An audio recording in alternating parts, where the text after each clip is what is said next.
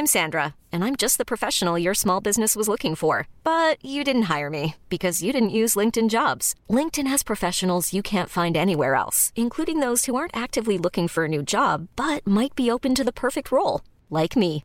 In a given month, over 70% of LinkedIn users don't visit other leading job sites. So if you're not looking on LinkedIn, you'll miss out on great candidates like Sandra. Start hiring professionals like a professional. Post your free job on linkedin.com/achieve today. Salut, c'est Victoire Tuaillon. Ces derniers mois, avec mon équipe, on a travaillé sur une série exceptionnelle. Ça s'appelle 20 milieux sous ma chair. L'autrice, Caroline Potier, a exhumé des cassettes audio qu'elle enregistrait pour sa meilleure amie lorsqu'elles étaient ados et qu'elle traversait l'enfer, les violences que lui infligeait son père. À partir de son histoire, Caroline Potier, devenue journaliste, a mené l'enquête. Comment on pourrait éradiquer l'inceste? C'est beau, c'est intelligent, c'est bouleversant, et je pèse mes mots, c'est d'utilité publique. Pour continuer à sortir de l'océan du déni, écoutez 20 milieux sous ma chair, dans le cœur sur la table.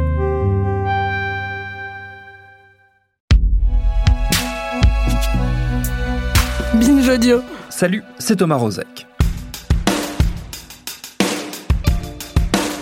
Avec le Covid et le confinement, nous nous sommes toutes et tous convertis à la télémédecine. Si je prends un exemple tout personnel, jamais je n'avais consulté ma généraliste par vidéo avant le printemps 2020. Ça me serait sans doute même jamais venu à l'idée. Depuis ce grand moment de trouble que nous avons encore toutes et tous bien en tête, ça m'est arrivé plus d'une fois pour des petites choses, pour des suivis, des rendez-vous qui nécessitaient pas forcément que je sois entre les mains de ma médecin. Ça vous est sans doute arrivé comme à moi et ça vous semblera d'autant plus familier si vous avez l'habitude d'être suivi par un ou une spécialiste de la santé mentale, si vous allez chez le psy, tout bonnement. Parce que pour eux, non seulement la bascule vers le distanciel s'est faite naturellement, mais elle tombe presque sous le sens. Parce que se parler, se sentir écouté, explorer cette relation si particulière qui lie un patient et son thérapeute, ça peut se faire aussi à travers un écran. Sauf que pour une catégorie très particulière de ces soignants de l'esprit, le recours à la téléconsultation est pour l'instant menacé et même mis en suspens. C'est ce qu'on va voir avec cet épisode. Bienvenue dans Programme B.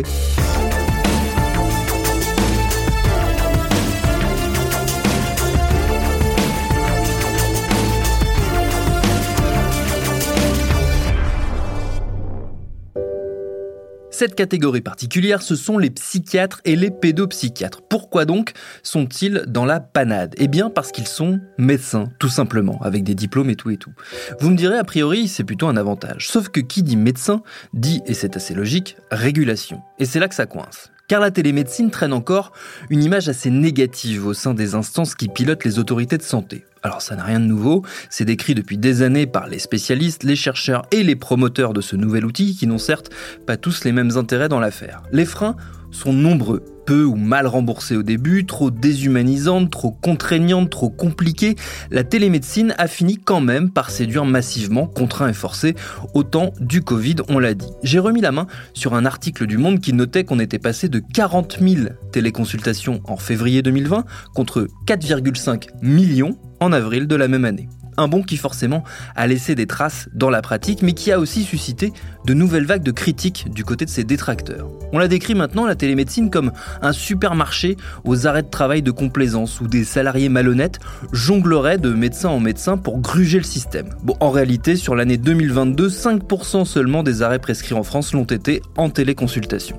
Il n'empêche, les autorités serrent la vis et ont sommé les professionnels de santé de se mettre d'équerre sous peine de sanctions. Tous ceux qui ont dépassé le seuil limite de téléconsultation ont été avertis. Et parmi eux, énormément, on y revient, de psychiatres qui se retrouvent très déconcertés. Je suis allé en discuter avec le docteur Cyril Mack, qui est, vous l'avez deviné, psychiatre à Paris.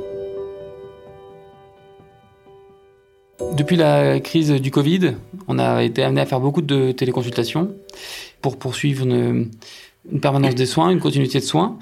Euh, donc tous les médecins ont été euh, incités à faire la téléconsultation, et notamment les psychiatres. Aussi parce qu'on sait le, retentissement euh, de la crise du Covid sur la santé psychique des Français, et notamment aussi des plus jeunes. Cette facilité à faire de la téléconsultation a fait que les, les patients et les soignants ont pris des habitudes depuis là, enfin, je vais même vous dire depuis quand. Ouais. Alors ça c'est le courrier. Ouais. Qu'est-ce qui, qu'est-ce qui a marqué sur ce courrier? Donc on a reçu un, on a reçu un courrier là au courant octobre qui expliquant que à l'issue de l'avenant 9 à la convention médicale de 2016, euh, il était prévu un seuil maximal de téléconsultation de 20% pour les médecins exerçant en cabinet individuel. Voilà. Euh, avec, euh, en cas de dépassement du seuil de 20%, un risque de sanction mmh. non encore défini. Voilà. Donc on a été invité par ce courrier à nous justifier en envoyant un mail à la commission paritaire locale des médecins de la, de la ville ou de la zone concernée. Mmh. Et euh, en fonction de ça, on pourrait avoir le, droit d'avoir des dérogations, éventuellement de, qui permettraient de dépasser. Moi, initialement, euh, de manière un peu peut-être naïve, je pensais que euh, avec la limitation de la téléconsultation, allait être pris en compte les, différentes spécialités. C'est-à-dire que je peux comprendre éventuellement que certaines spécialités ne pratiquent, enfin, notamment qui, qui, impliquent des examens physiques, etc., n'aient pas recours où ça puisse paraître un peu bizarre de faire des téléconsultations à 100% ou, plus.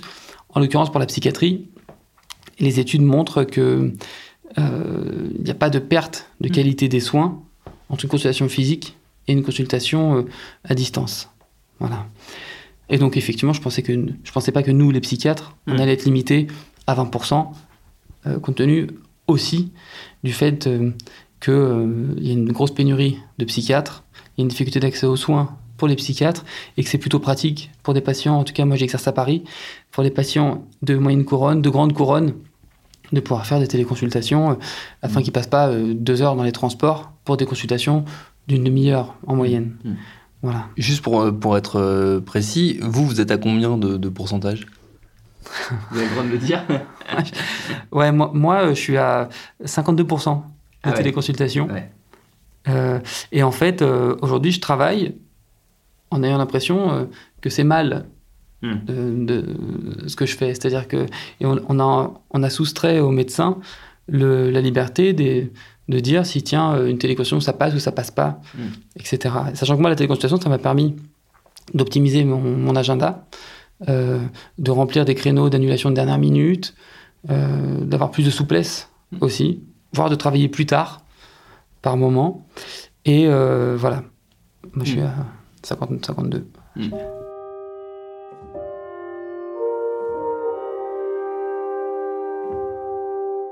Nul n'est censé ignorer la loi. Donc en hmm. fait, c'est la réponse qu'on nous oppose.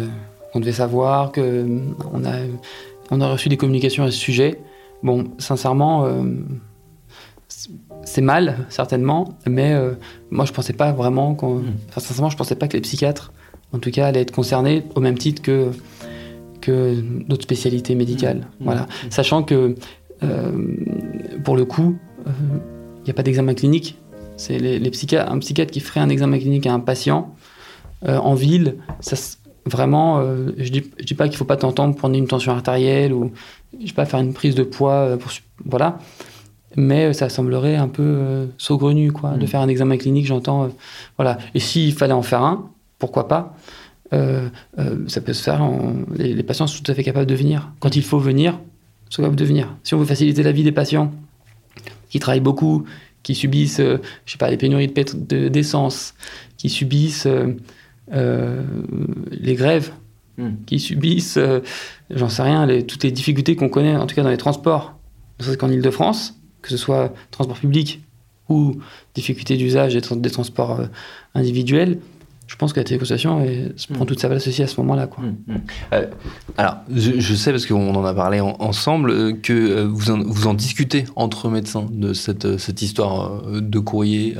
Il y a une espèce de mouvement qui commence à naître au sein notamment des psychiatres pour dire non mais attendez, on, on, marche sur la tête avec cette histoire de téléconsultation.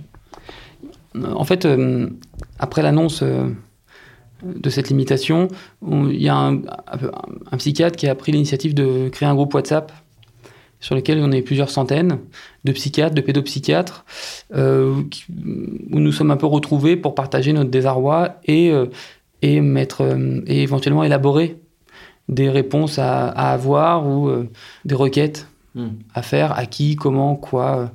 voilà, essayer de s'organiser un petit peu pour montrer un peu le, le caractère très surprenant de ce type, euh, de cette demande, quoi, de cette limitation, quoi.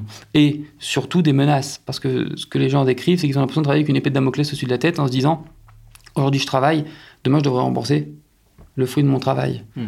Voilà, ce qui euh, est très perturbant, je trouve, et très dérangeant.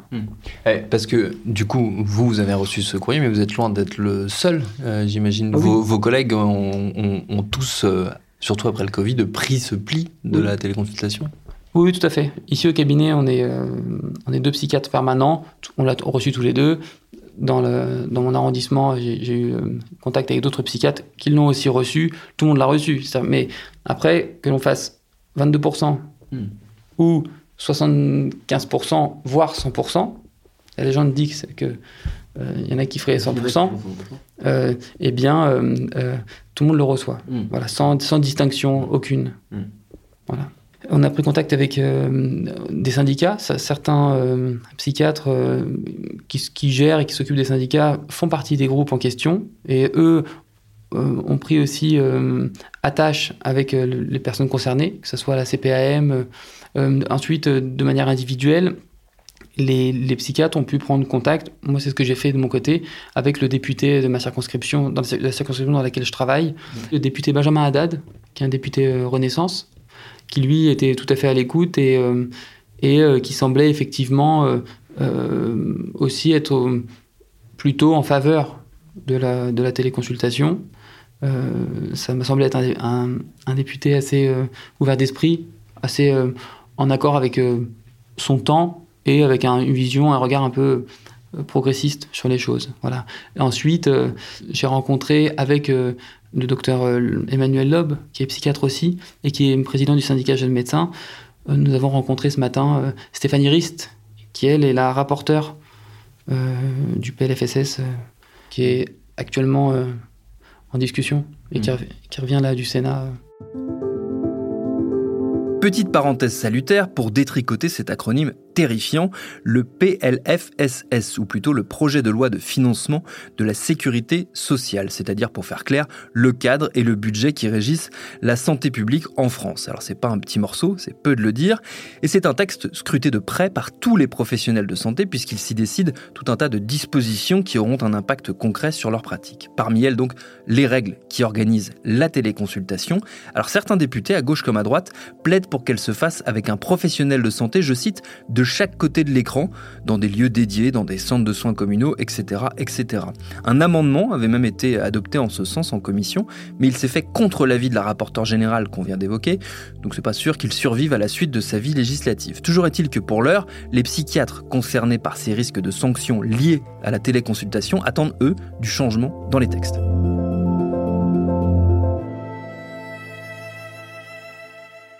Nous, ce qu'on demande en tant que, psychiatre, c'est la levée du seuil, hmm. de manière à exercer librement et euh, comme, euh, comme bon nous semble, et sans avoir à refuser des consultations, parce que parfois les patients à dernière minute disent est-ce qu'on peut passer en visio, hmm. etc. C'est compliqué de venir. Euh, et, en fait, sans avoir à refuser des consultations ou sans avoir à avoir l'impression d'être hors la loi hmm. quand on travaille. Nous, c'est juste ce qu'on demande pour les psychiatres et les pédopsychiatres. Voilà. Après, euh, de toute manière, il y, a une pénurie importante de, psychiatres. Et euh, euh, c'est, je connais pas de psychiatres qui font des consultes à la volée, qui font des arrêts de travail de deux, trois jours à la volée, etc. Et ça, je peux comprendre, effectivement, ça, pose problème, la répétition des arrêts de travail par des médecins différents à chaque fois, etc. Ça, je crois que ça nécessite une forme de contrôle pour éviter les abus. En revanche, de pouvoir laisser les, psychiatres et les pédopsychiatres exercer euh, librement euh, dans l'intérêt en fait euh, de, la, communauté, que de, des patients, des médecins et que et qu'on rajoute pas de la, la difficulté. Hmm. là où il est déjà question de prendre en charge la souffrance. Il y a une petite inégalité dans cette histoire qui est que les psychiatres sont des médecins, donc sont concernés par ces régulations, car il y a une part des soins qui sont remboursés. donc ça intéresse les pouvoirs publics. les autres acteurs de la santé mentale, qui peuvent être les psychologues, même les psychanalystes, j'imagine eux aussi ont dû se mettre à la téléconsultation, en tout cas à la consultation par vidéo après le Covid, ont dû forcément prendre le pli eux aussi. Eux, ils sont pas concernés par tout ça. Nous, en tant que médecins conventionnés hmm.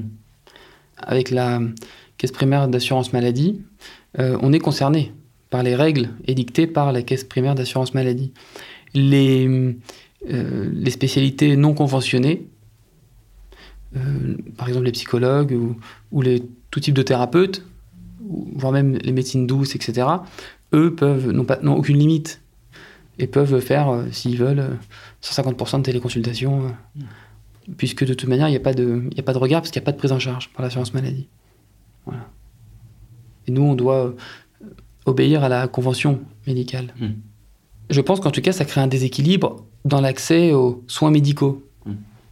Et euh, si, on, si on considère euh, la pénurie de, de, médecins, de psychiatres et pédopsychiatres de avec suffisamment de hauteur, je crois qu'il serait enfin, raisonnable de favoriser l'accès aux soins médicaux. Et après, on peut aussi voir les médecins comme euh, une espèce euh, de d'organisateur du suivi des patients mmh. en, préconisant d'aller, je sais pas, faire une psychothérapie chez tel psychologue ou psychothérapeute ou de tel bilan chez un autre pour une prise en charge optimale et globale, mmh. surtout. Mmh. Est-ce que toute cette histoire, c'est aussi une illustration, parmi tant d'autres, de la difficulté euh, qu'on a à accepter ne serait-ce que l'existence de la télémédecine et le fait que c'est un outil maintenant pour les médecins et pas juste un, pis-aller, pas juste une espèce de, voie de recours en, situation exceptionnelle, mais un véritable outil qui peut servir euh, à des médecins et en l'occurrence à des spécialités comme la psychiatrie. Euh, oui, je, enfin, je pense qu'on peut considérer que le Covid a accéléré le, développement de la télémédecine. Les, plateformes comme Doctolib euh, ou autres plateformes de téléconsultation ont aussi permis donné un, coup de boost. Et effectivement, maintenant que l'urgence est passée, tout d'un coup, on voudrait, refermer. Alors que la télémédecine, en tout cas selon moi, est un réel progrès, je trouve, euh, dans la prise en charge des patients, une avancée. Et il serait raisonnable d'être d'avoir un regard un peu progressiste mmh. sur la situation et de voir euh, qu'aujourd'hui, euh, ça a un, avantage, un apport et des qualités euh, indéniables pour la prise en charge de, la santé des, patients. Après, je pense qu'il faut rester vigilant sur certaines certains abus ou, certains risques du fait de la, télémédecine et qui serait notamment, je pense que c'est ce qu'on peut craindre et ce à quoi il faut faire attention, c'est, euh, je ne sais pas, les, ressources médicales à l'étranger, l'envoi d'examens euh, à l'étranger, traités par des, par des médecins à l'étranger, etc., etc., etc., qui n'auraient pas reçu euh, une qualité de, de formation comme celle que l'on reçoit actuellement encore en France. Et la télémédecine, à ce moment-là, la dématérialisation, pourrait faire craindre ça. Mais je crois que ça, ça peut être encadré par les instances existantes hmm. et qui, qui sont déjà en place. Et juste pour donner quelques derniers chiffres assez parlants sur les enjeux en matière de santé mentale, sachez qu'en France, en moyenne, il y a, selon l'Observatoire de la mutualité française, 23 psychiatres pour 100 000 habitants, et que dans certaines régions, ce chiffre tombe à 3 psychiatres pour 100 000 habitants. Merci au docteur Cyril Mac pour ses réponses. Programme B, c'est un podcast de Binge Audio préparé par Charlotte Bex, réalisé par Quentin Bresson. Tous nos épisodes, les anciens comme les nouveaux, sont à retrouver sur toutes vos applis de podcast. Cherchez-nous sur Internet si vous voulez nous parler. Et à très vite pour un nouvel épisode.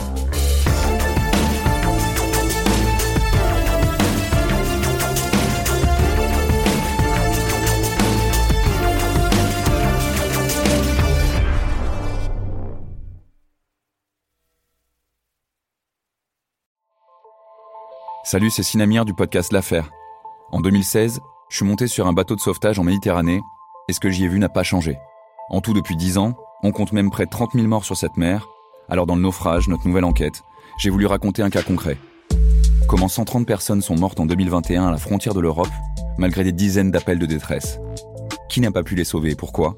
Qui étaient ces disparus? Et surtout, comment on en est arrivé à ne plus parler de 130 personnes qui meurent le même jour sur un bateau au milieu de la Méditerranée? Le naufrage, c'est la nouvelle série du podcast L'affaire de Paradiso Média. Une enquête que vous pouvez retrouver gratuitement chaque semaine à partir du 27 mars 2024 sur toutes les applications de podcast.